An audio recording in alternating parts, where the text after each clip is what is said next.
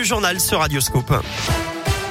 Avec vous, Philippe Lapierre, bonjour. Bonjour Eric et bonjour à tous. Ça roule mieux que ce matin, j'imagine? Euh, Oui, un peu mieux. Il y a encore quelques difficultés euh, au passage du tunnel sous Fourvière, notamment 1 à 2 km de ralentissement ce midi.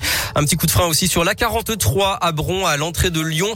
Restez en tout cas euh, très prudent. Il y a toujours une vigilance orange en cours sur l'Ain, l'Isère et les deux Savoies.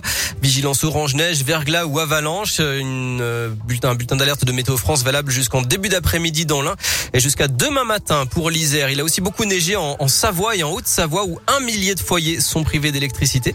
Des agents d'Enedis dans l'Ain euh, sont partis en renfort pour rétablir le courant.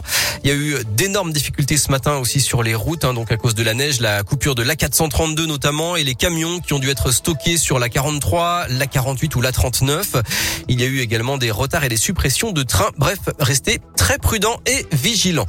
Dans l'actualité, 311 classes sont fermées cette semaine dans la l'Académie de Lyon. C'est deux fois moins que la semaine dernière. On rappelle que désormais les classes euh, ne sont fermées qu'au bout de trois cas de Covid et non plus un seul. Aucun établissement scolaire de l'Académie n'a dû totalement fermer. Encore deux soirées pour profiter de la fête des Lumières à Lyon ce soir et demain et notamment du côté du parc de la Tête d'Or avec trois animations. La créature du lac, Ricochet et Végétalume. Radioscoop est allé recueillir les premières impressions des visiteurs. Certains sont très enthousiastes et d'autres plutôt déçus. C'est féerique, c'est magique, ça nous fait plaisir, on est heureux. Franchement magnifique. Les projections sur les arbres et sur l'eau, c'est.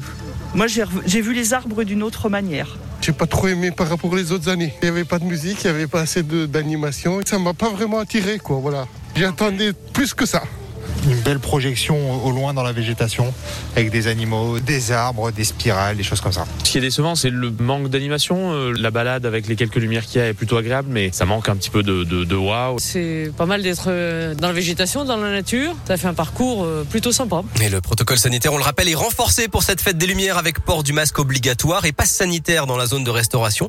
Des contrôles ont été effectués encore hier soir et un établissement a été fermé administrativement. En bref, bonne nouvelle pour les cyclistes cycliste à Lyon après une phase d'expérimentation. L'autorisation de prendre le tram avec son vélo devient définitive.